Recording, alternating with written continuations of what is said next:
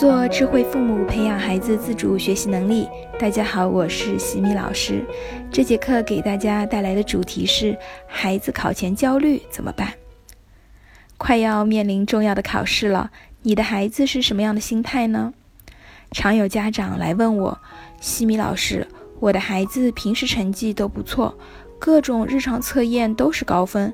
但是，一到关键重要的考试，孩子的发挥就常常出现问题了，怎么办？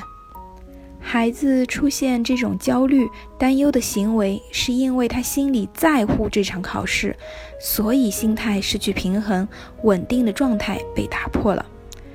如果过度焦虑，那么孩子会长期处于紧绷的状态，一直担心自己的学习情况，导致出现失眠甚至生病等情况。所以，帮助孩子解决考前焦虑是一件非常重要的事情。首先呀，我们不要给孩子施加压力，不要总是问复习的怎么样了，因为孩子没法回答你这个问题。事实上，没有人是全部复习完了才去参加考试的，总会有些没有复习到位或者没有把握的。而如果孩子实事求是的回答“我没有复习好”，这个信息又会强化孩子内心的不安，增加临考时的压力。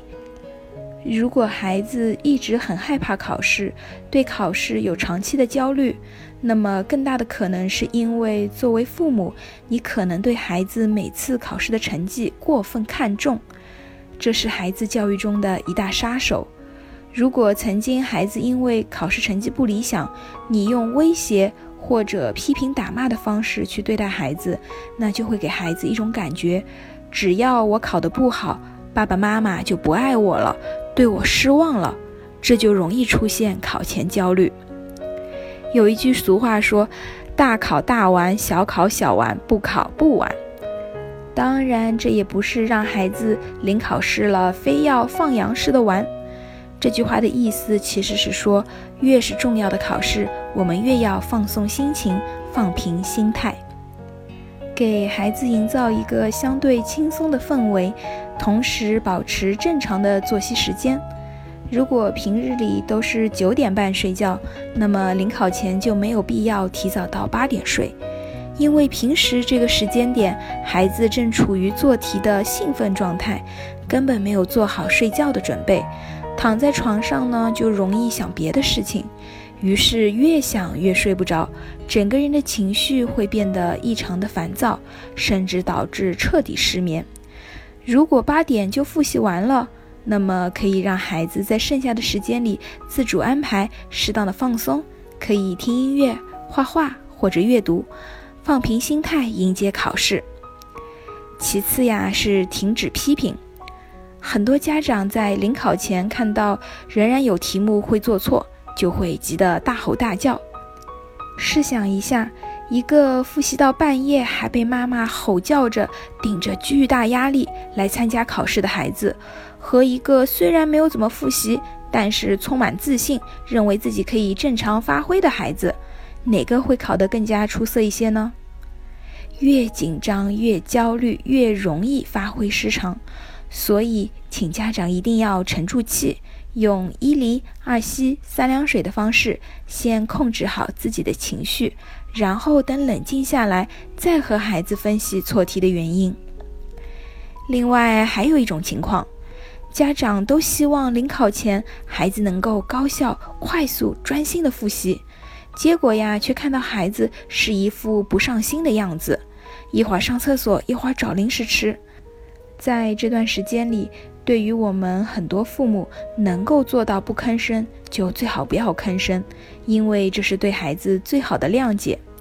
回想一下，我们小时候考试之前，是不是也会一想到马上要大考了，面对作业和辅导书，也会有一种紧张和对抗的心理，也会想翻翻冰箱，通过吃喝来释放掉一些压力。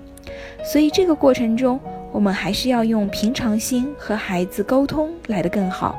我们可以问问孩子，今天是不是这个肚子不舒服呀？或者有没有吃饱？要不要妈妈再给你做点什么吃的？用这样的话问出来，孩子心里会觉得很温暖。如果孩子吃饱喝足之后仍然没有回归状态，说我不愿复习，怎么办呢？那么家长可以试着这样和孩子沟通，把命令式换成启发式，可以问问孩子：你觉得期末考试重要吗？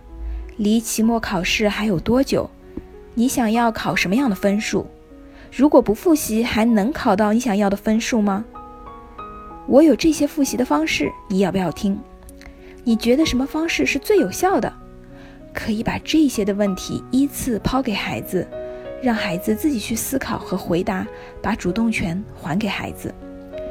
最后，要帮助孩子把面对考试的焦虑转移到问题的解决方案和行动上面去。当孩子面对考试很焦虑的时候，父母可以引导孩子现在该做什么才有助于考试成绩的提升。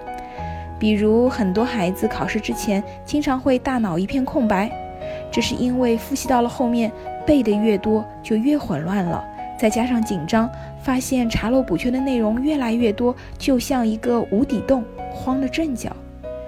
我们可以帮助孩子有针对性的复习。先找出常考的题目类型，重点练习自己掌握不熟的，将错题本里面的题目认真分析错误的原因。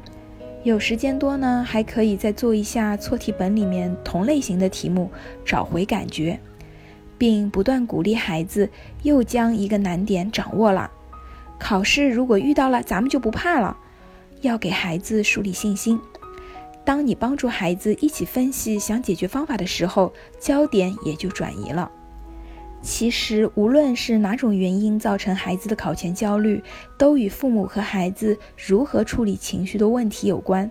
所以，父母平时要多鼓励孩子，让孩子对自己充满信心。你学会了吗？在下一期的课程中呢，我将会为大家分享如何接纳孩子考试成绩的不理想。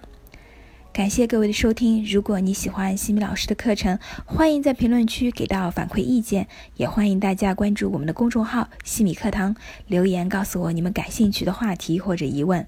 谢谢各位的收听，我们下次见。